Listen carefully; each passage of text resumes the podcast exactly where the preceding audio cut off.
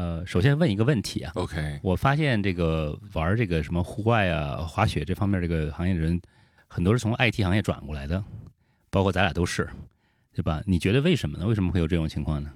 都是从 IT 行业，我觉得会不会有有有一个原因是 IT 行业在过去，比如说二十年里面，算是一个相对高薪的行业，但是它忙碌程度可能又没有金融行业那么忙，让大家又有一点经济基础，但是又不至于完全没有时间。啊你，觉得会有这原因吗？我不知道，我其实其实这个我这是也我很多年的一个问题，我发现很多人都是这个就是户外滑雪这种行业都是都是以前做 IT，然后包括我自己也是，然后做着做着觉得哎实在是想换一个环境，然后就不知道怎么就跑到这个户外这个这这个圈里来了，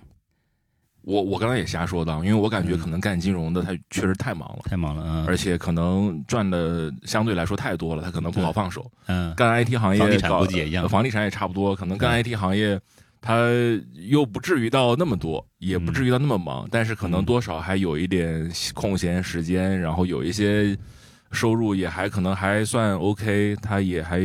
可以玩一玩。对对，然后就有些时间来胡思乱想，对对对对对，有对可以可以胡思乱想，对对对对对对。行，可能这这对这回答挺好，啊。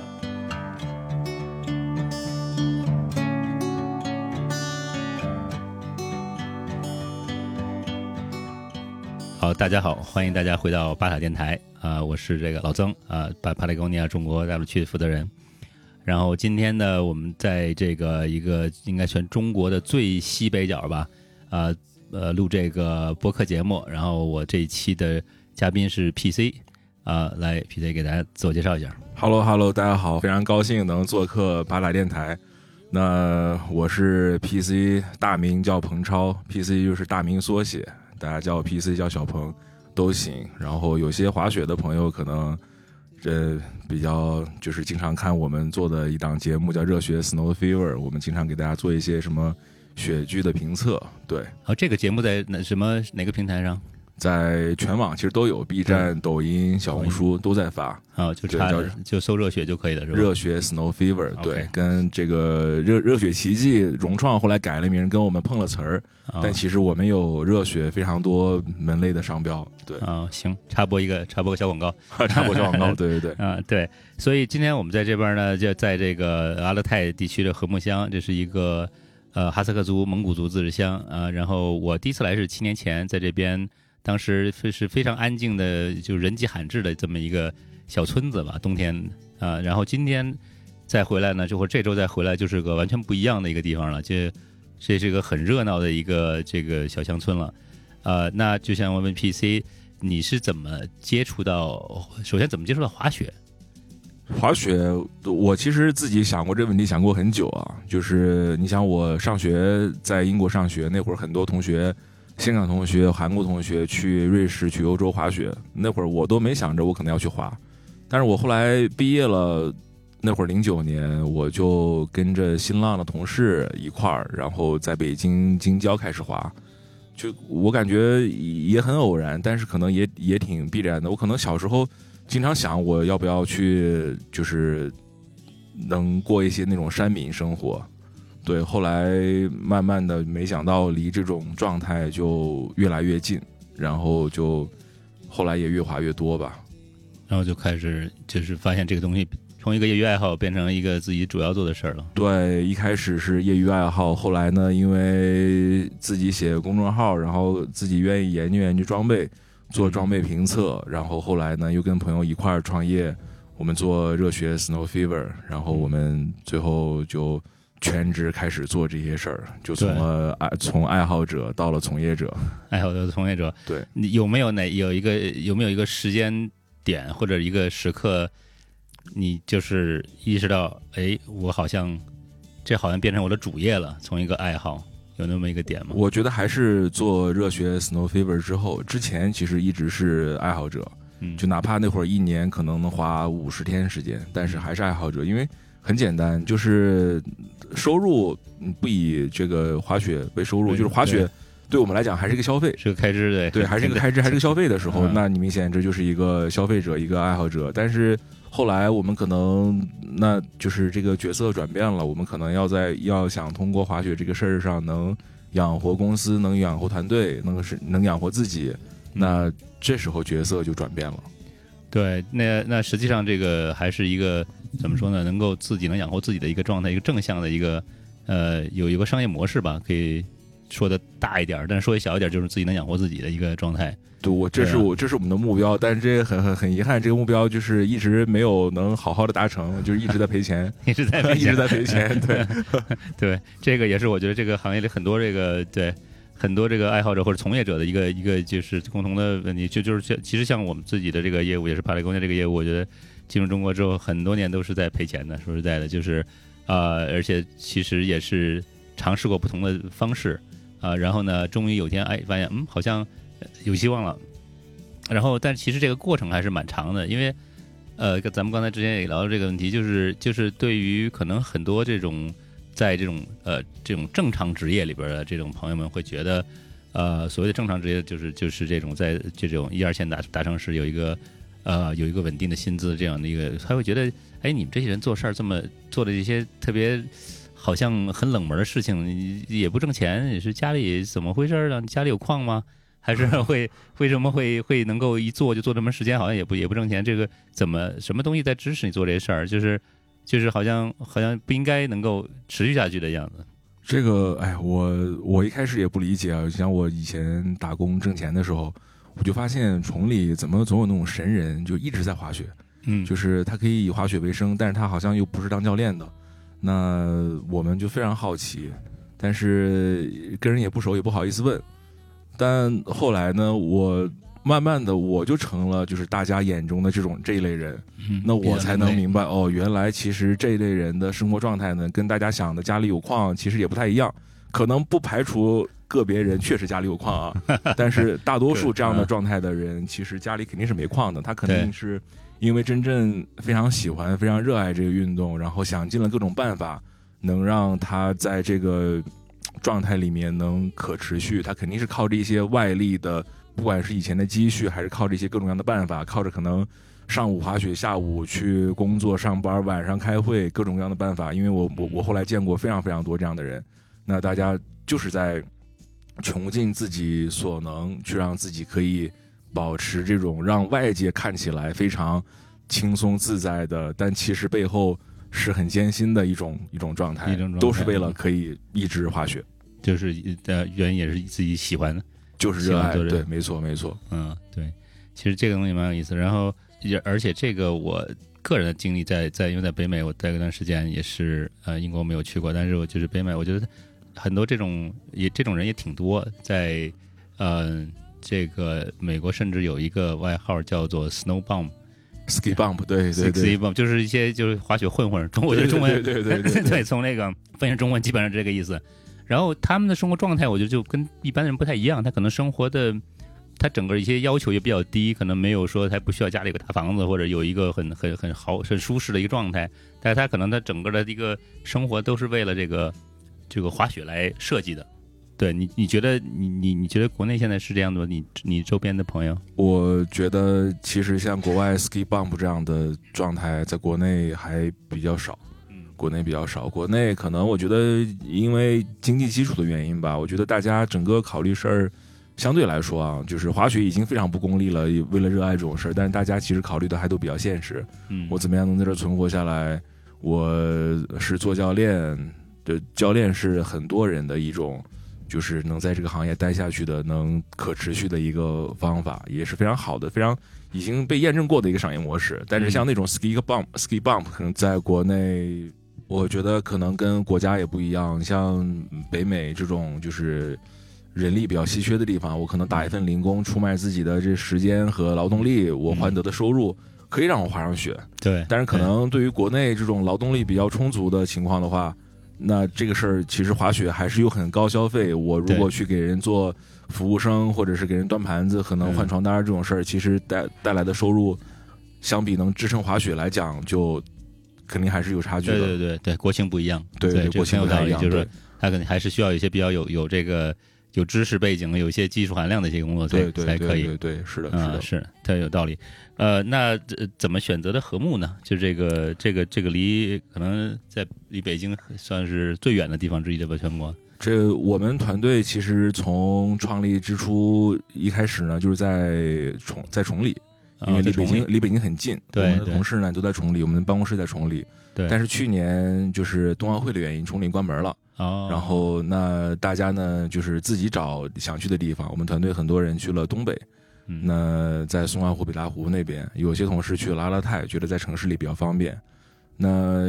有些朋友说我呢，感觉像一个隐士一样，就愿意跑到一些很偏远的地方。当时我一个人光杆司令，我就跑到禾木来了。嗯然后因为我觉得这地方，我以前秋天来过，我从来没想过这会有一个很大的雪场。嗯，我一来，我觉得就是与完也完全超乎我的想象和秋天的状况。我当时甚至不知，我秋天来的时候，我甚至没有印象周围有很高的山。哦，呃然后到了冬天这一看，哇，周围这大高山，这大雪，对，我觉得太好了。而且它有这种古村落在，有一些这种文化气息在，有这种什么，比如说，嗯、你想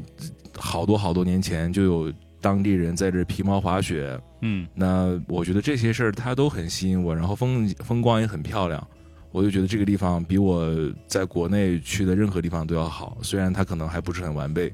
那我就在这儿一直待下来了，然后我去年冬天在这儿不停的在做内容写，因为当时只有一个人，嗯。拍摄也不是很方便，我就写了很多文章，嗯，哪方面的呢？就是关于我在当地的一些生活感受，然后可能一些攻略类的。然后那很多人可能也看过我的一些文章，最后觉得哦，禾木这地方还不错，值得来一来。啊，那可能以对，还有去年我在这儿开始尝试一些登山滑雪的事儿，那等于在禾木开了个头，我就想看看有没有什么机会能在这设一个长期的 base，然后对，这就是今年的事儿了。哦，对，其实呃这个我觉得咱们俩经历还蛮像。我觉得我第一次来禾木，也是这个感觉，就是个震撼。我觉得就是，呃，晚上到什么也没看见，早上起来看见这个村后面居然有这么巨大的大雪山，而且还非常漂亮。对，啊，这真的是我的，我记得很清楚，当时这个现在我都记得那那一刻，这虽然好多年前了，但是就是我觉得就是一个很震撼的感觉。当时我就觉得这个这个地方滑雪跟别的地方完全不一样，就是而且然后我就碰到几个像这种呃本地的像马来西亚人这种呃本地人村民，然后他们也在滑雪，而且用他他们用他们自己的方式，就是你说的这种毛坯板这样的自己自己很传统的方式在滑雪，它实际上有滑滑雪文化，这跟我我就是我去过的所有地方都不用不一样，包括美国地方都不一样，因为那些地方滑雪是一个外来的东西，是因为滑雪是就现代滑雪是欧洲阿尔卑斯山那边发明的对嘛，然后呢，然后慢慢的传过去，所以所以北美本身没有本土的滑雪文化，都是都是都是进口的，实际上，所以它本地的原住民没有任何这个滑雪方面的这种这种东西，但是新疆不一样，新疆它有它自己的一个，而且传统还蛮悠久的一个滑滑雪文化。而且一直保持到现在。对，而且本地人对这个东西有很很强的自豪感，我这个就是我特别喜欢的一点是的，是啊、的，所以包括包括昨天那个比赛，他们都去参加比赛，对，而且就是跟外来的这些外来的就是就是交融的非常好，就是外来这些文化交流的非常好，这个真的是呃就是很特别，我觉得和和睦对我来说很特别。但是你来和你来和睦之前有接触野雪吗？哦，在疫情前时代，那我其实我们一帮小伙伴儿经常在玩儿。你像我跟我的 partner 比利白，我们在全世界各个地方滑雪，在日本、在北美、在欧洲，对去过其实非常非常多地方。对，在国内呢？国内我们该去的地方其实也都去差不多了，崇礼、东北这种两大阵营，我们该去的地方其实都去过。嗯，啊，对，就是那那边的野雪和和睦这个怎么对比的？这、呃没有野雪，没有野雪，没有野雪，啊对，没有、啊没有没有这回事儿。还是说就是在崇礼也也有一些这种树林子，但是它也是在雪场里边儿，对吧？属于不能算崇野雪。礼就是崇礼，反正偶尔会有一点雪。就是我，因为有人问我，我以前去日本滑雪，人问我滑野雪这基础在哪儿练的？我说在云顶练的，大家都不信，因为大家觉得云顶崇礼道边都是土。那偶尔有下下下雪的时候，我觉得我那会儿就很喜欢在道边钻一钻。我可能不知道是哪根筋跟那些练平滑、练刻滑的。搭的不太一样，我就喜欢往道道边不怕板子刮，我就在那蹭一蹭、整一整。嗯然后大概能感受到该怎么滑道外滑野雪。那嗯后来一去日本，哎，果然是这样。嗯，对，对，就是像日本的，它这个条件就比较完事完备了，像现在就是是不是就感觉到这个和睦这边，感觉这个雪况有点跟日本更接近一些。呃，我觉得其实呃，新疆和睦的雪跟日本还不太一样，就是我觉得怎么呢？几个不一样的。第一是山其实比日本要高很多很多，就是这是吉克普林的落差。那放到全日本，比任何一个雪场都要大。嗯日本的雪场大多极大多数的雪场其实都比较小，嗯那除了极个别的落差，可能在一千左右、一千出头这种，嗯，大多数都比较小。那第二个，日本的雪期其实比较短，比如说你看北海道，十二月十二月初才开门，嗯那东京周边那些地方其实开门就更晚了。嗯那新疆科托海现在十月份就能滑，禾木其实十一月到十二月初是最好的雪期，雪期初的时候是最好的。嗯那这是几个不一样的，但是新疆的雪，客观的讲，比日本还是要小很多的。嗯，日本雪量是吧？，对雪量，对对日本的雪可能一年累计起来下个十五到二十米，嗯、那新疆其实没有那么大。嗯嗯对，对北海道应该是全世界就二世谷应该全世界下降雨量最大的地方之一了。对对对，是对的，我觉得新疆这儿跟欧洲其实有点像，嗯，对，跟阿尔卑斯那边的对对对，雪没有那么密集，嗯一一一阵儿一阵儿的，然后山很大，嗯山很大。对对，所以所以这个滑野雪也有就自然而然有这个条件来来滑野雪，对吧是的？它实际上也就是说，呃，我个人感觉就好像就是说在在这个像崇礼这种地方，就是说呃有很多山，但是雪有雪的地方是人造出来的，所以你其实也不可能到就刚才你说的到这个呃这个什么野雪啊、道外啊这些地方，它基本上不存在。呃，而新疆这个好像是反过来，就是说，呃，到处都有，这到处都是雪山，都有很厚的雪，但是，呃，但是这个好像其中有一个山上是有有这个缆车的，是所以那个是一个雪场，没错没错，就对，就是这种感觉。嗯，然后这雪场它规划的道，其实大家如果真的来了和睦，来了吉克布林学长，也会发现，那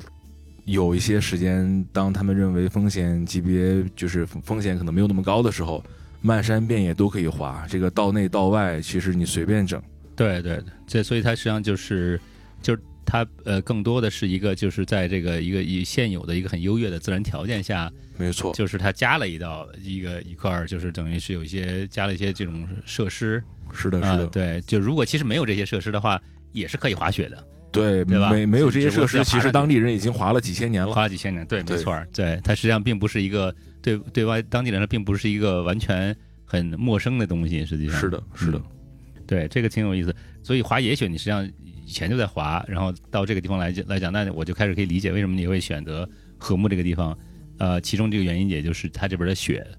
跟这个可能别的地方有有有这个有很大的相比来讲有有优势。那你刚才开始开始提到，就是开始呃，也现在开始在介入到，或者是做了一段时间的这种雪崩教育和雪崩救援，是吧？现在就是对热血来讲，这个是怎么样一个起因呢？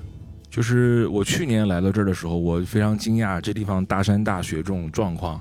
那但是我我去年来呢，当地他就有一些这种可能保护主义者，就说这地方知最好知道的人越少越好，嗯，那不然乱糟糟的，这个谁都来了，最后肯定出问题。我我我说的是这种在周边爬山、登山、滑雪这些人。对，那但是我会觉得呢，这个地方它既然条件这么好，它肯定会吸引那些在疫情前时代就在全世界滑野雪的人，那都会来到这个地方。还有很多可能不太懂的一些新手、好奇的新手也都会来这个地方。如果说没有人在做一些就是这种知识传播普及的话，那肯定早晚会出问题。那我去年呢，我就写过一篇文章，我写的是在和睦登山滑雪，我就讲了讲这儿到底登山滑雪是一种多么多么爽的一种感受。因为国内以前登山滑雪都是在一些高海拔在搞那些 skimo 的东西，就是那低海拔像这种 touring 的东西，其实学友角度的场地特别少。那我就说这个地方到底有多好，但最后那文章结尾呢，我就说，如果这些事儿没有人愿意，都没有人愿意做的话，你愿意做吗？嗯那这是去年上个学季，到了夏天的时候呢，我就发现真的没有人愿意做，那我就来做呗。真的没人答应是吗？对，没有人，没有人，嗯没有人来做，那那我就我们就自己来吧。正好我们也就是在做滑雪的内容传播的这个业务嘛。那我们正好在疫情前时代，我们的全世界滑其实积累了一些经验，受过一些培训。那我们夏天就做了很多准备工作，拍了很多科普视频，做了一些线上的教学，做了线下教学的教案。然后我们那人还没来的时候呢，我又在当地民宿的帮助下，我我在这设置了一个小气象站。我们其实人没到，我们就先把这个地方的一些天气数据全都开始积累起来了。那再加上有一些瑞士和一些北美的专家在帮我们做一些技术支持，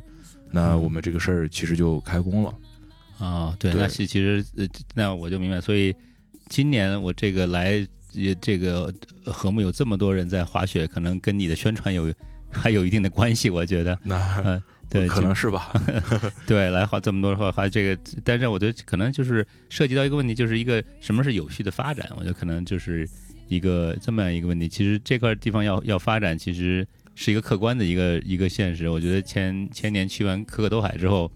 我觉得给我一个很明显的一个信号，就是说新疆这个这个北疆这个雪的资源的事儿，终于被大众就是发现了。嗯哼，呃，然后其实很很快我就就得到信息，就各个地方的呃其他的县都开始想怎么能上马这个类似的项目，呃，就是其实这当时当时我的一个想法就是说，可能可能是不是发展的有点儿会不会发展过热了。对会不会乱这个东西？对我觉得你刚才说的那些呃保护主义可能也是有这方面的，他们有些人可能呃像我比较熟悉的一个朋友就是来了十年了，过去每年冬天都来这边滑野雪。然后呢，他们可能就会感受更更这个真切一些，所以就是其实就是我觉得讨论一个问题，就是发展肯定得发展，呃，怎么发展是一个合理的一个方式。那我觉得就是其中的一个重要的一个地方，就是就是这个跟雪有关系的，因为冬天有这么大的雪，不光是滑雪，还有就是这种安全的这块儿的一个东西。所以呃，你这就是你们现在其实嗯、做的不光是就是滑雪者教育这块儿，对吧？也跟当地的这个政府这各种各种职能部门有有一些这个呃交叉。对的，对的，就是我们其实更多的是希望能 cover 到整个阿勒泰地区，不只是在雪场范围。因为雪场呢，虽然他们就是肯定他们雪场也需要很多帮助，我们在做培训的时候也会连带着雪场救援队一起在做。但是雪场它自己的地方呢，它有很作为一个商业机构，它还是有很多资源可以解决很多问题的。那整个地区其实不管是你像我们培训的有派出所，对吧？那他们主要的考虑救援的事儿，我们还有一些什么消防，他们也关注救援，还有像什么教科院，他们关注道路上的一些防防灾的问题，嗯还有气象局，他们关关注预测、防灾减灾。嗯就是这些呃组织机构呢，他们什么单位，他们就是每每一家有自己不同的视角，但是他们其实对于雪崩这个事儿是，别看他们在当地待了很久，但他们其实是非常陌生的。他们对于这些发生的机制，怎么样去科学的管理管控，他们其实都呃不是那么了解。嗯所以我们就在尽量的，就是我们觉得这个事儿其实，呃，肯定会越来越被更多人所注意，但是往往可能需要以就是一些事故的发生才会引起人注意。但是这种事儿，其实美国像北美已经都这个路全都走过一遍了。对对，我们觉得总在讲的一句话就是这些事儿的课，就是意识的普及，不需要以生命为代价。嗯那我们就想尽快的能把这些东西能经过，就是在国内能把它推广开，能让它落地。对，因为这个事儿它不像，比如说造芯片什么被人卡着脖子，它其实都是公开的，那些出版物、那些培训，嗯其实很容易就可以加快这个步骤。对，这样就这种从知识的角度来多普及知识，呃，在各个各个社会各个层面，对吧？这样少交些学费，就是的，是的，是的，就是因为实际上这个这个这方面的学费是很贵的，是是是以以这个人人命为代价来是的，是的，来交。不过而且不光是我感觉不光是像在和睦这个地方，不光是说你你你雪灾或者说这种雪崩的风险，并不是仅仅限于你在滑雪的时候才会有，是的，对吧？你可能在其他的情况下、，交通都会有。对，就是像前前一阵儿还有我听说还有这这个道路上雪崩把车埋是的，道路上的这汽车给给埋起来的，是的，是的。啊然后你自己也也也参与了参与过救援，我有一次我很这这个事儿其实挺搞笑的，就是我们给和睦的派出所嗯培训了一期关于雪崩的一些基础理论这。什么时候的事儿？呃，就是是呃一月初，一月初，一月初，对，在在那场大雪的前前两天，啊，哦然后培训完了之后呢，给他们讲了一些简单的搜救的一些理论和一些技巧，但他们嗯其实什么装备都没有。培训完之后两天呢，那真的下了特别大的暴雪。那天正好，那有人可能在和木的，就是沅江桥那个桥头，可能自己跳雪玩，结果埋到雪里面去了。嗯，然后顶上又什么地方塌了一塌塌了一些雪过来。哦，那后来派出所派出所联系我们说有地方雪崩了，让我们去救人。哦，那天雪下的真是太大了，我门口的路全都被堵住了。我我那门口那点路，我简直是游出去的。然后想开车过去，路上根本也也开车车开不动？开开不太动。我到了那个嗯地方已经二十分钟，我在想完了嗯完了，我说是不是人都凉了？嗯结果到了那个地方呢，他们正好在收工。我我嗯我因为记不住他们那些人长什么样，但他们认出来我了。他们说、嗯哦，说那个听了你的培训非常管用，说我们嗯在、呃黄金救援时间十五分钟之内就把人挖出来了。哦，我们拿那个他们用的是那种非常传统的那种木柄大铲子，啊木啊，就是那种啊工地上那种铲子，对对对，啊。他们拿那个铲子反过来，那个嗯长的木柄可能一米多长当探杆儿，探杆儿，哦然后 反过来，对，嗯反过来扎扎人，把人扎到之后，还好那个人埋的不够深，嗯。对，扎到之后呢，说十分钟把人挖出来了，说没问题，已经散了。哦，哎，我一听，哇，看来我们这个培训了是吧？对他们第一知道这十五分钟是一个黄金救援时间，嗯。他们第二呢知道其实不是可以不用乱挖，先拿一个探杆把人先把位置确定好。嗯，那但是我们觉得这个还好，那个人那个人埋的不够深啊，对，所以在那之后，我们很快就组织了一批物资，我们给派出所做了一批捐赠，嗯。捐赠了他们专用的这种我们其实学友常用的野雪背包，嗯，然后探杆儿和铲子，探杆儿。就两米四长这种，这样的话再有类似情况，他们其实去里面找人和挖人嗯。会变得快非常多，他们出警只要把包一拎就走了。啊，对。对对对，那其实会快很多，而且而且他这个探就是能能能探测的距离也也长多了嘛。是的，是的，嗯是的，没错，而且你们还更重要是还教他们怎么使用这套东西，没错，这这个是的，和一套就整个，因为雪雪雪崩搜救它是有一套体系的，对吧？对的。啊、能不能大家给给大家简单的讲一讲这个这个国际上比较通用的雪崩搜救体系大概是什么样子的？雪崩搜救体系其实最常用的学友用的就是三件套，嗯三件套里面有 beacon 这个定位的搜救仪，嗯还有一根探杆儿和一个铲子。嗯那学友呢，就是当大家比如说一起滑一些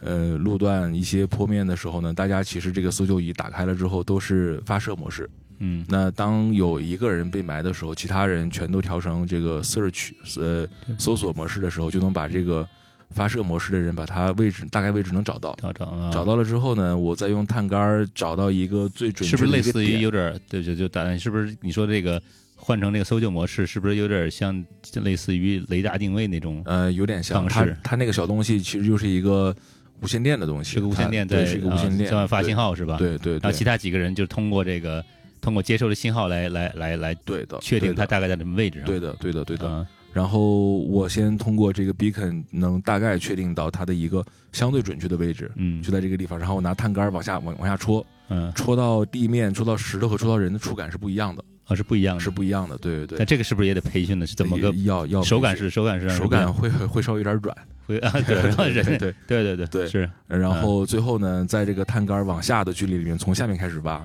用铲子嗯把它挖开，不要在这个探杆的，不要在人的正上方挖。嗯正上方挖的话，可能会阻塞它的呼吸道，会挖成一个锥形，然后血液很难清理。万一嗯挖到的是他的腿的话，嗯那你想再把他的嘴挖出来，其实很麻烦。啊所以一般是从探杆的下方挖。啊对，啊这个很重要的一个细节这个很重要的一个细节。然后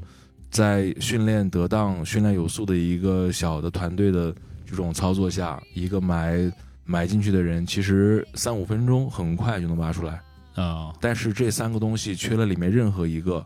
都会影响，都会影响。可能要，比如说，如果你没有铲子，拿手挖的话，啊雪崩之后的板状雪崩之后的雪是非常硬的，你可能嗯手挖不动。挖不动啊如果你有铲子没有探杆的话，你最后一个位置比较模糊的话，你可能嗯也需要挖半个小时、一个小时，嗯那都会导致你错失黄金救援时间，嗯黄金救援时间大概多长时间？就是十五分钟。十五分就十五被埋之后这个十五分钟，是一个统计数据，因为嗯十五分钟之后的存活率会骤降。嗯，对，就其实被雪崩埋了，刚开始是没有大问题的，但然后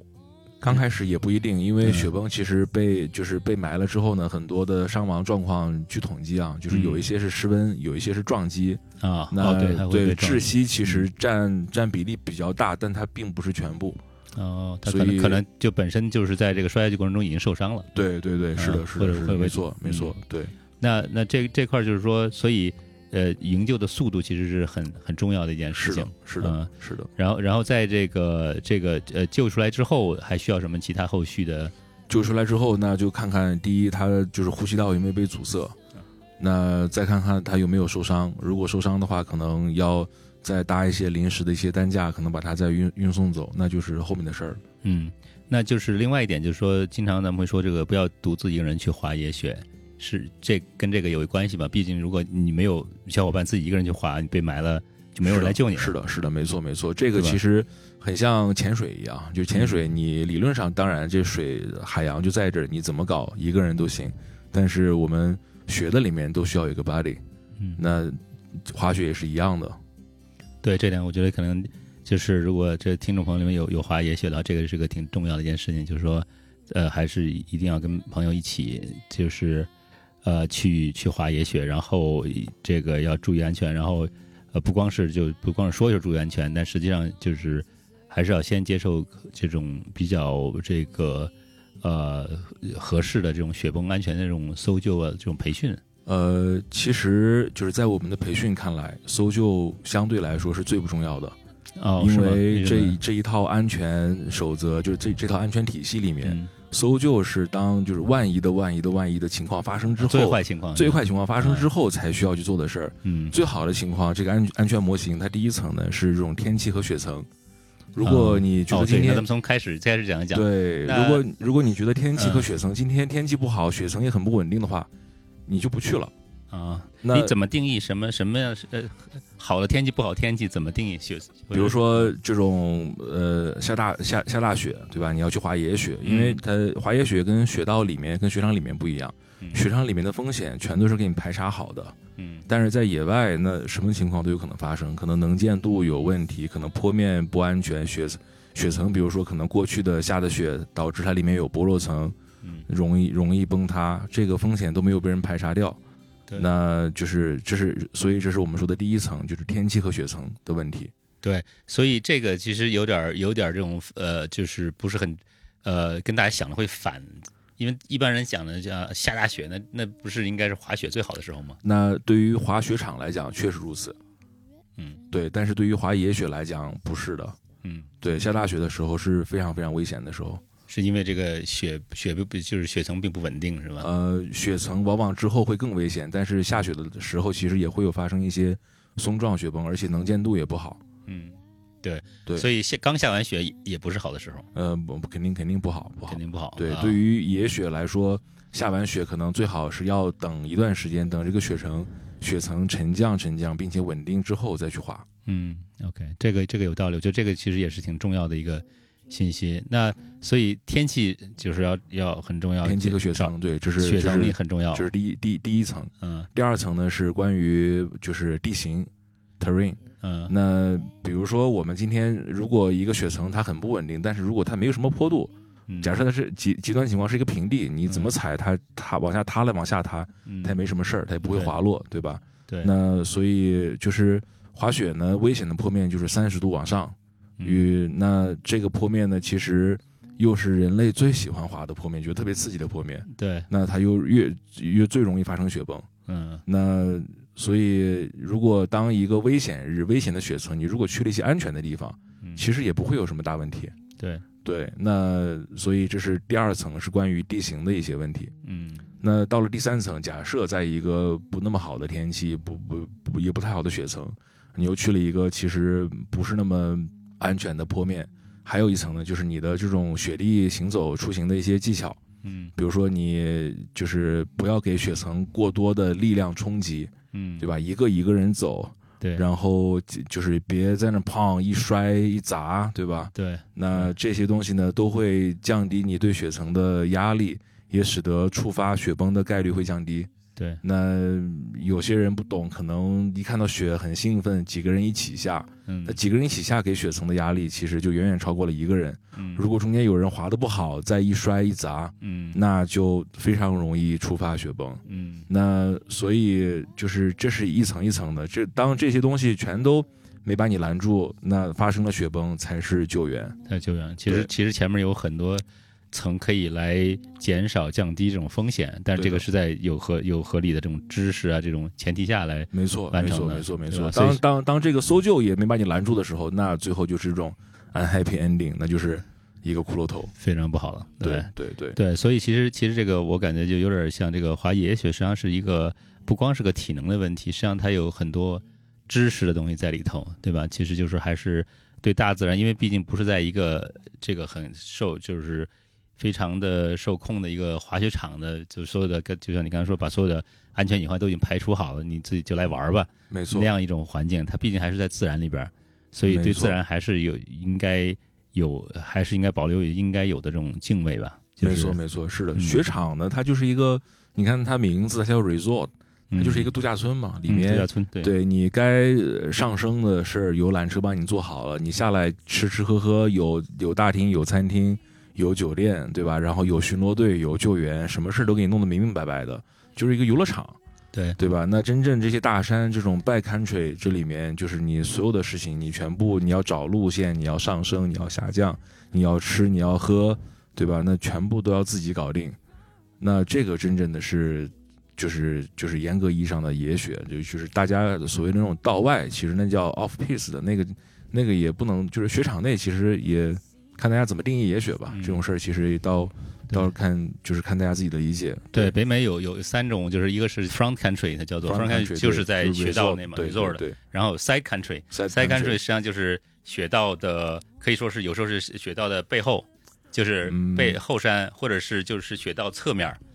然后呢，还有就 back country。country。back country 呢，就是真的进到深山老林里边去了。呃，其实 side country 是就是我们非常不愿意讲的一个词，啊。因为 side country 呢，往往大家觉得是通过雪场的缆车到了顶上，嗯。自己再爬一段儿，出了雪场边儿上，他们管这个叫 side country。嗯。但是 side country 会给人一种假象，让大家觉得这个事儿好像还在雪场边上一样，但嗯其实它已经超出了雪场边界，就是已经没人管了，对。它其实已经到 back country 了。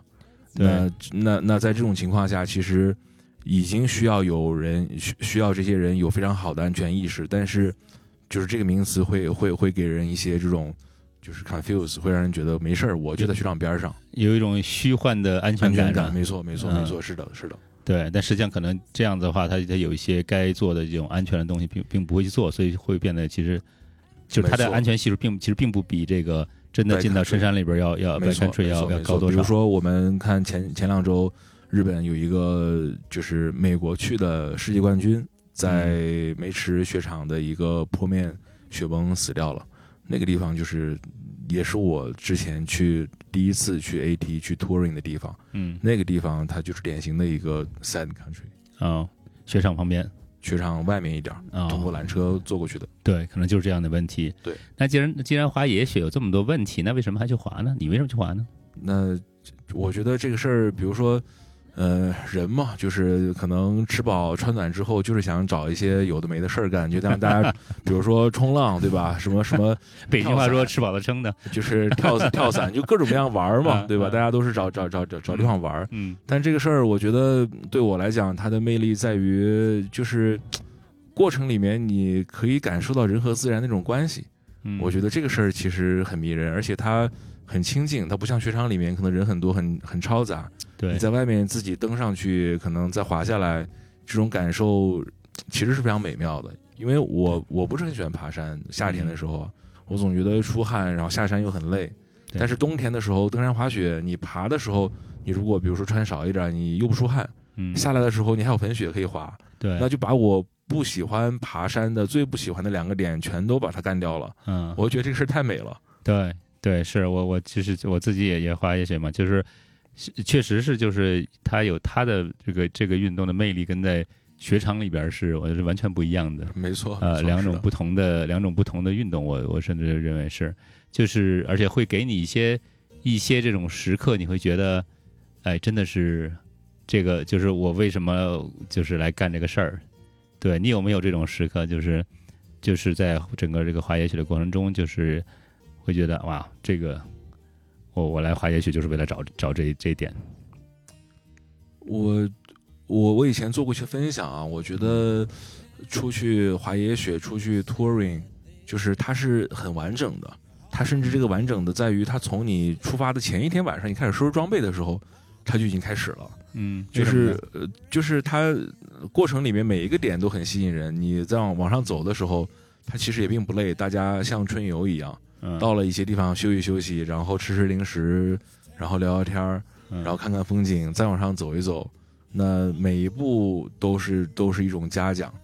都是来自大自大自然的嘉奖，我觉得这个事其实整个都很迷人。最后下降的时候，你还能滑粉雪，嗯，然后晚上回来大家讨论讨论今天有哪些地方做的不好，哪些地方可能有些安全隐患，哪些地方很爽，哪哪哪个弯滑的很漂亮，嗯，我觉得全程它都特别棒，嗯嗯，整个他整整个这个经历就是是很完整的一个，对他这个事儿，他呃爬四小时不是为了最后滑那四分钟。嗯，他是整个是一个非常完整的、非常棒的体验。对你这个说法其实挺有意思，很多人会觉得我爬就是为了滑。这个我我以前也是这么以为的，所以我以前做学友在雪场滑的时候，我听人说要爬，那会儿那会儿我那朋友比利白他总叫我去爬，我说不去不去不去，太累太累了。嗯，但是后来体验过之后，我觉得那很棒。对，还是会需要有一个体验的过程，才来才能感受到那个。嗯，就是像有些像像就其实我也会玩跑山什么，就是在外人看来，在我玩之之前，我觉得可能这些人好像是有点神神叨叨、莫名其妙的山里的这疯子似的山里跑来跑去，但实际上那个经历、那个那个感受是非常奇妙的。就是在在一个自然中，就是你感受到自己的渺小，其实是一个很，其实是一个很宏大的一个一个一个感受。实际上很奇很很奇妙的一件事情。OK，对，就是我在这这附近也有一次，就是。呃，滑完野雪之后，在在在这个这个这这后面这个大草原上走的时候，旁边就是这个，就是往回走的时候，旁边就是这个这个野马盖提这个山，我就就是然后然后当时快太阳快要下山了，就是就是那种日照金山那种那种状态，而且然后整个是个大雪山，我觉得就是真的就是这种非常的就是呃 humbling，就非常就是让人觉得很很很很呃可以说是卑微的这种感觉。但是实际上是非常好的一种卑微的感觉，我不知道为什么，就是 对，因为你很小嘛，我们几个人就简直在那个大山面前，就是就是个个沙子一样的渺小，然后就几个小沙子在在在大山面，在在山脚下慢慢慢慢慢走，然后然后然后晒着这个西下的太阳，就是非常美妙。对，大概是这种感觉。对，所以我觉得可能很多人或者不同的人，就是滑野雪的这种动机是不一样的吧，或者点是不一样，但是可能都会有一些点是他。在雪场这种道内滑雪所给不到的，没错没错，对吧？是的，是的，嗯，所以所以你们这次现今年你们在这是算是第一年在这个和睦做这种野雪这种教育救援这些这种普及知识普及的东西。呃，去年其实我跟另外一个机构雪季末的时候一起合作过两期，对，那今年其实算第二年了。哦，第二年了。对，那你你感觉这方面有是一个什么什么样的一个发展状态呢？就是感兴趣人多吗？我们很意外，其实感兴趣的人非常多。哦，是吗？非常非常多。就是我们其实因为这个组织，我们今年在这做的是一种半公益的状态。嗯，就是我们没有那么多时间来做这些事儿，但是我们但凡开了课，就是也没有特别多的去宣传推广，它很快就能爆满。那我们你看也收到了很多这种单位的这种邀约，还有我们开了给当地居民的这种公益课，其实嗯也都是有一些需求在，我们那可能在 push 我们能再多开一些，多去培训一些，那这个也挺出乎我意料的。对，所以其实这个这方面对于这方面的知识需求还是很旺盛的。是的，是的，是的。对。那那你你就是在在在这个实际上看到滑雪的这种滑野雪的这种这种朋友在增多吗？你觉得？我觉得明显在增多，就特别是今年，就是前两年可可托海开了，还有禾木现在去年开业，今年缆车直接通到山顶，就是就是我总说像崇礼东北呢，完成了中国人对滑雪的启蒙，嗯，但是大家对于什么叫滑野雪，什么叫滑大山，什么叫 free ride。在禾木没有像今年这样开到两千八之前，大家是不明白的，大家不知道什么叫大雪场。嗯大家可能很多人因为就是看有些老炮年头比较长，哪儿都去过，但是大多数这两年中国人刚开始滑雪的人，他们没出过国，他们没有来过新疆的话，在比如说小雪场，在室内，在崇礼，在东北。那其实很少有机会能像在新疆一样滑这么大的山，那大家真的不知道什么叫滑野雪。嗯，对，所以这这就是现就是真的这个才把我就是可可比这么说，就是禾木是把这个滑野雪这个东西带到了国内，就是一个一个世界级的滑野雪是什么样子，就是一个不能说是完全跟跟呃日本或者是欧洲一模一样，它其实有它自己的特点，但是是在同一个水平上的这么是的，是的，是的，是的。嗯我觉得禾木这个地方，吉克普林这个雪场确实非常厉害，就是它会成为嗯全亚洲可能 top level 的这种滑雪度假胜地。嗯，我觉得其实这个整个阿勒泰这个地区都有潜力，就是的，没错，就是因为这边其实就是它它有这个得天独厚的自然资源，然后还有这种呃少数民族这种异域风情，然后还有这种就是呃加上现在的这种呃现代的设施啊、其实这个整个这个其实想象的空间很大，感觉就是对啊，可能这就是中国未来的犹他什么科罗拉多，对对吧？对我其实都这两天就在想嘛，就是会不会就会变成像科罗拉多那样子，可能一一一个一大片的美国落基山脉，它可能有有很多山，然后呢有若干个滑雪场，可以就是各有各的特点，然后各就是在在一些这个之间的这个交通也很方便，然后整个有一个很完善的这种管理体系，不管是从呃雪场内还是说雪场外的这种。呃，比如说一些在在我以前在加州滑的比较多，就是后来我在在那个硅谷那边上班，然后在加在在在太浩湖那边滑，啊，它都会有一个雪崩的这种预警，这种预告，就是它会有，你可以去看它这种呃，就当时还很早，但是都是得呃上什么这些 BBS 去看，现在可能就更会方便。呃，你们现在是不是也在就是在呃尝试这方面的？就是没错，没错，我们其实就是在这个冬天，是我们这个公益组织，这个我们叫阿勒泰雪崩研究与教育 AARE。嗯呃，其实我们起名也参照了美国这 AARE 的这个啊对对这起名的方式，嗯我们也在就是根据他们定义的一些标准呢，我们也在去做就是雪层分析，然后做天气数据积累，然后做数据的一些处理，然后发布这个雪崩的预警。嗯，那这个事儿我们今年已经开始在尝试了，哦而且我们发了就是两期高风险的预报之后呢，那当地其实也很重视，派出所把我们的内容转了，那第一篇就已经有一万多人浏览过。这个其实对于、对对于嗯我们做的内容来讲，其实传播力非常非常大。对我我们也很意外。嗯，对，对那其实还是真是挺意外的，说明说明公众这对这方面的雪崩这种安全的这种是的，信息的这个及时的这种信息的这种需求还是很大的。是的，是的，没错，没错，对是的。那你们有什么？那接下来这个未来有什么打算呢？就是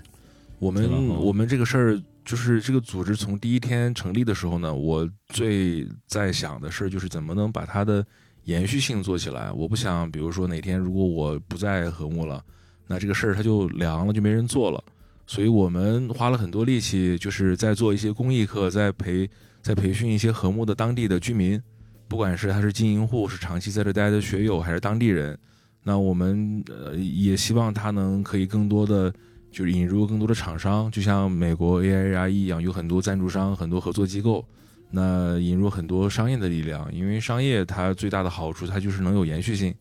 对可持续。那我们觉得，嗯，通过这些公益加商业结合的方式呢，会让这个是呃会让这件事儿这个组织它能一直运转下去，并且我们希望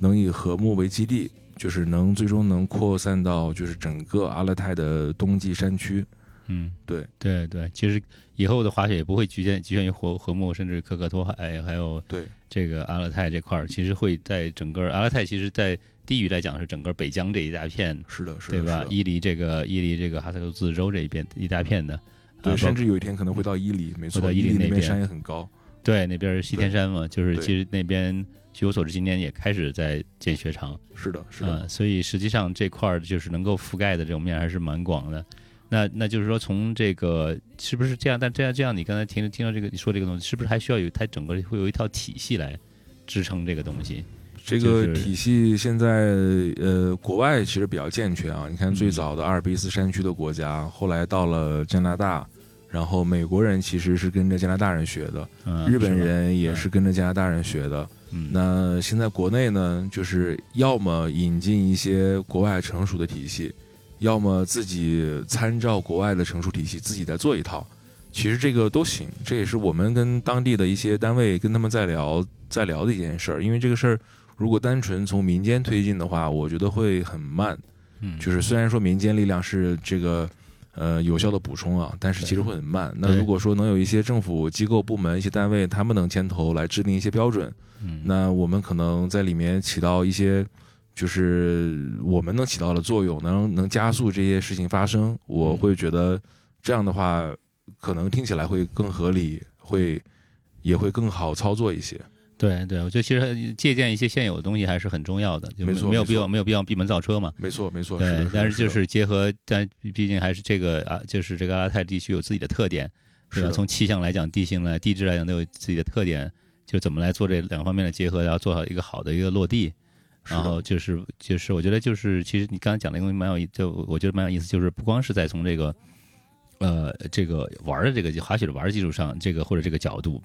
从这个从这种其他的角度，这种减灾减害的角度来讲，也是应该有有很多的应用的一些一些前景的。是的，是吧？所以这块还是挺挺有意思、挺有意义的一件事儿。所以，那你那你这个以后就是会变成和睦的一个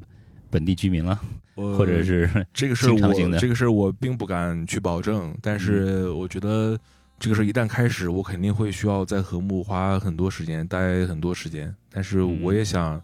让这件事情就是能让他自己的机构变成一个有机的生命体，而不是说完全就是靠着我在这儿靠个人，对，靠靠个人。对，那如果他本身这个机构很有生命力，靠着当地的居民，可能靠着源源不断的一些厂商和一些可能外来的一些资源。他自己这个事儿，加上可能有一些政府机构来主导或者是来参与，那这个事儿它就会变得就是能能更能可持续。我觉得这样是我最希望能看到的。对，那挺好的。那呃，如果有些人想就是参与进来，或有些这个品牌或者厂商也参与进来，他怎么他们怎么能联系你？我们现在有一个公众号，虽然那个号不是很大，叫雪崩研究 A A R E，就是我们那个组织的缩写。那我们推文其实每篇下面都会有这个我们的联系方式，其实想找到我们非常容易。嗯，行，那大家可以关注一下这公众号。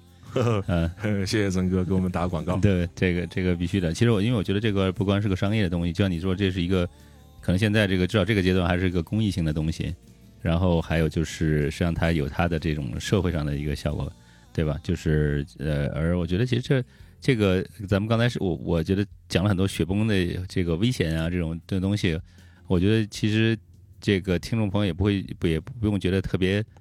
呃就是害怕 或者恐慌，觉得这个这个也许是个特别危险系数非常高的事情。我感觉其实听下来其实跟有点像攀岩，呃，攀岩也是这样一个一个运动，好像看起来是个很吓人的事情，呃，但实际上如果你按它有它有一套完整的这种。呃，这种保障体系来支撑它，实际上，嗯嗯，呃，那实际上如果你按照这个这个保障体系严格执行的话，它其实发生危险的几率是非常低的。嗯嗯，是是实际上就是说，但是如果你就是不管不顾，反正看了岩壁就开始就就开始爬了，什么什么没有任何其他的培训、任何保护的话，那确实很危险。嗯，对吧？其实我觉得可能也许也是这样，类似这么样一个运动。没错没错，是的是的，就是很多游客可能。有时候心态会不太好，比如说我就来一周，我这一周如果报的都是高风险，不让我滑了，那我就想我不行不行，我这趟来我怎么能不滑不滑到粉雪呢？我大老远来一趟，对，所以我们培训里面我们有一章叫重新理解耐心，我们跟他们讲，就是那些 pro，比如我们看到的红牛大片里面，嗯，他们觉得这个 pro 特别厉害，特别多雪特别好，可能这周就是不适合滑，那就滑不了，可能要等到下个月，嗯，下个月可能还不够好。可能今年都滑不了，那就等明年。如果这个雪层可能比较稳定，在明年再滑，这叫重新理解耐心，而不是说我这回来就 来五天，我不滑我不行，我一定要滑。你像我们有一个老同学，就是今年一月份大雪刚下完，非常非常危险的一天，找我要借雪崩三件套。嗯，我说啊，我说你要我，因为我我听到之后非常警觉，嗯我说你要去什么地方，我倒不是担心他把我三件套搞丢了怎么样啊，就是我非常警觉。我说这么危险的一个天气和一个雪层，你要去什么地方？他说有人带着我们去爬一爬。嗯我说那你们队里面其他人有三件套吗？你们会用吗？他呃愣了一下，他说我们再想一想。嗯然后这还没完，挂了电话之后，他给我又打电话说，呃，找我借我的那个雪崩气囊背包。嗯那我就更担心了，因为嗯，我特别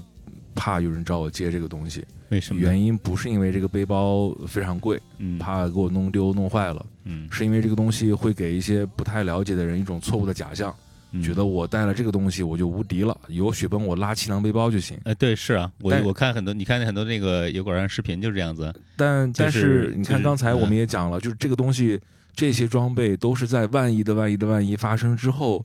才去用的这种装备，而且它也不是万能的。如果二次雪崩把你埋住了，你没已经没有流动了，那你还是被压在里面。如果在中间你撞到了树，撞到了石头，嗯对吧？那其实都会有问题。雪崩背包远远远不是万能的，嗯所以我特别怕有人找我借背包，因为他一旦找我借，就意味着他要在一个危险日，他要想穿着这套装备，觉得自己无敌了去滑野雪。对，那这个东西我自己其实都很少用，嗯因为我但凡觉得今天好像我有点危险，我是不是要背个气囊背包？那如果我在有这个念头的时候，我可能会告诉自己，那要不今天别去滑了吧？嗯。对，对，这个很有意思，因为这个，呃，我觉得这是很多人的一个，尤其是大城市来度假的人，呃，其实我自己都有这种这这样的一种呃，就是心态吧，因为工作了一年很辛苦，然后好不容易挤出一个周时间跑来玩儿，那尽当然想尽兴，但是呢，可能有时候就是会就是这个这个希望越大，失望越大吧，甚至于乐极生悲。对对，都都很有可能。我我自己的，其实你这个朋友这个，我就我非常我能非常能能够感同身受，因为我自己去年也是受伤，是是另外一个运动，是那个风筝冲浪。OK，然后呢，也是我在在这个海边儿，然后待了一周，然后那呃，就是风冲浪这个运动也也是一个特别的考验人的耐心的一个一个运动，因为它很多时候没有风。但是我那那那段时间批评青年最大的问题是不是没有风，是风太大了。OK，就是风三十多节的风，我这这一个初学者水平是是承受不了的。OK，但是我自己呢，所以那教练就跟我说，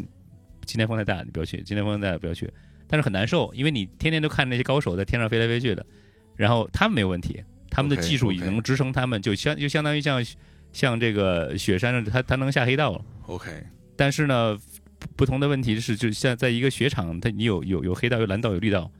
风筝冲浪。在那儿就是大风。对他，他是一视一视同仁的。OK 什么要是大风的话，他不会说你是初学者，我给你来个小风。呃，没有，大家全是大风，OK，所以天天看着高手在那儿在那儿玩儿，就就其实就蛮蛮折折磨人的。其实还是 OK，后来我最后一天我就说，我必须得我自己的，我就我就去去买了个小一点儿风筝，然后一打开马上就摔了，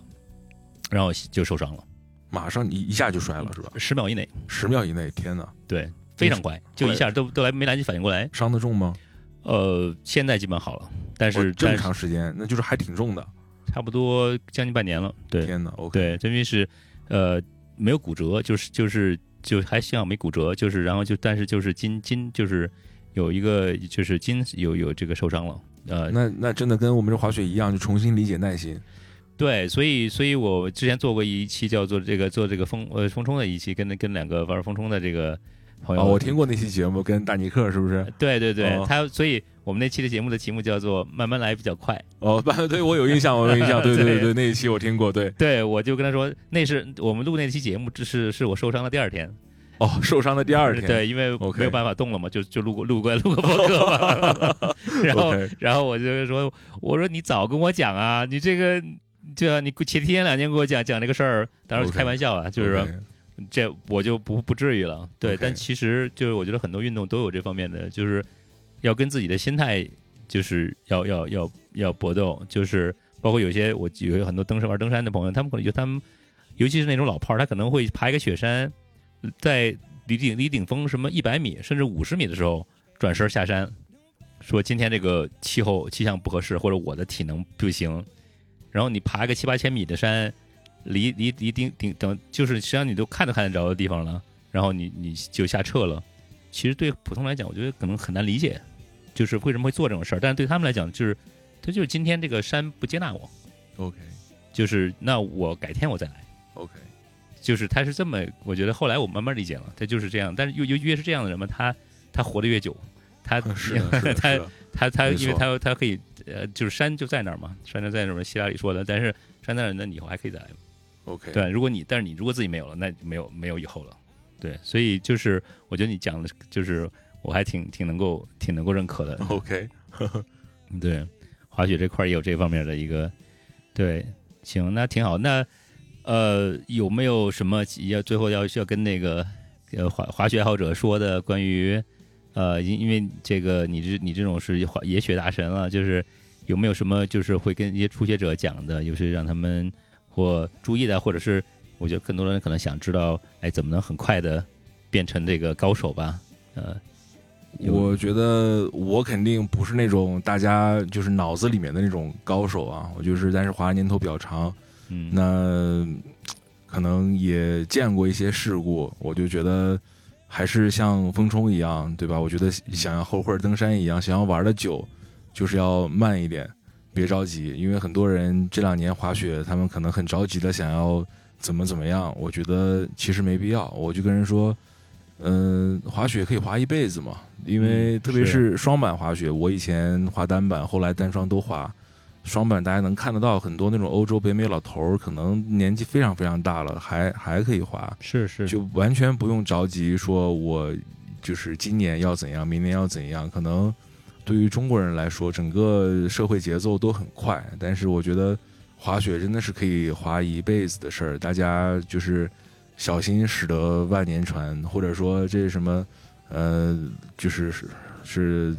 古人讲的叫“君子不立危墙之下”，对吧？你别去那些很危险的地方，或者是什么这那什么呃，巴菲特芒格说的，什么事儿如果容易送命，我就不去就得了，对吧？嗯滑雪呢，大家不不用把它理解为是个极限运动，它其实就像可能刚才这曾哥讲的，像攀岩一样，有一套完备的体系，你把它遵守遵守好之后，它是可以很安全进行的。不管是在雪场内还是在雪场外，其实都是都是这样的。那大家希望大家可以安全的，就是能享受这个运动的乐趣。我觉得这也是我自己，还有我们这个项目，还有我们公司，那就是不管是我们我我我们刚成立的这个组织，还有我们做了几年的公司，一直在去尽量给大家科普、给大家传播的这些事儿，就是让大家可以更好的去能感受到这个、体会到、享受滑雪的乐趣。对，这个其实很重要，就是把这个滑雪不当做是一个，呃，当做一个就是好像是像一个游乐项目一样去，或者是景点打卡的一个东西，而是自己生活的一部分，对吧？这一个生活方式，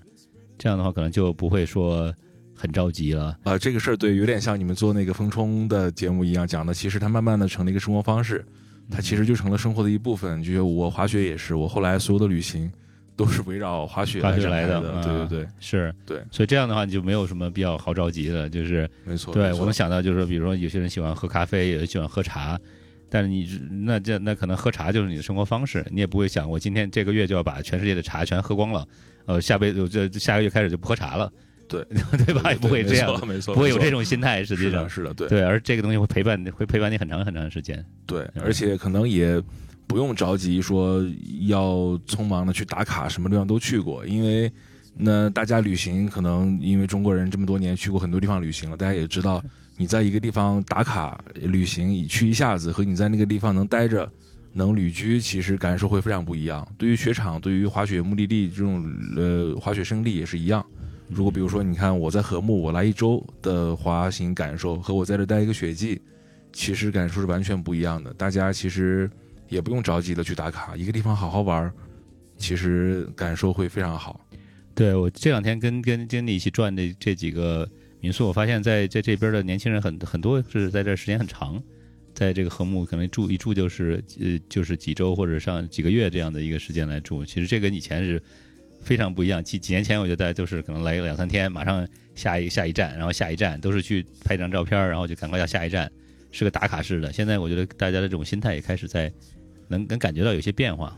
对吧？对这个也是非常是非常好是的，是的，对，所以也是我觉得也也是我感觉这个这个再往下这五到十年，我觉得中国的滑雪或者新疆这边的这种滑雪的可能会越来越好吧。肯定会的。对，也希望更多的这个朋友，这种喜欢户外运动的朋友，能能够开始这个接触滑雪，不光是滑雪，而是滑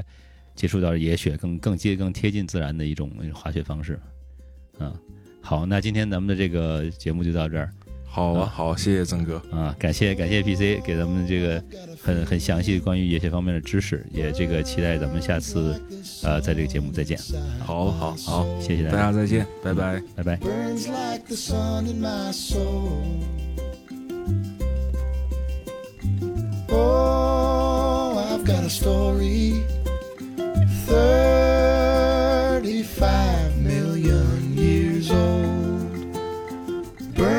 Like the sun in my soul. And I hear a voice on the wind. Feels like it's gonna rain. Holding my breath through these strange.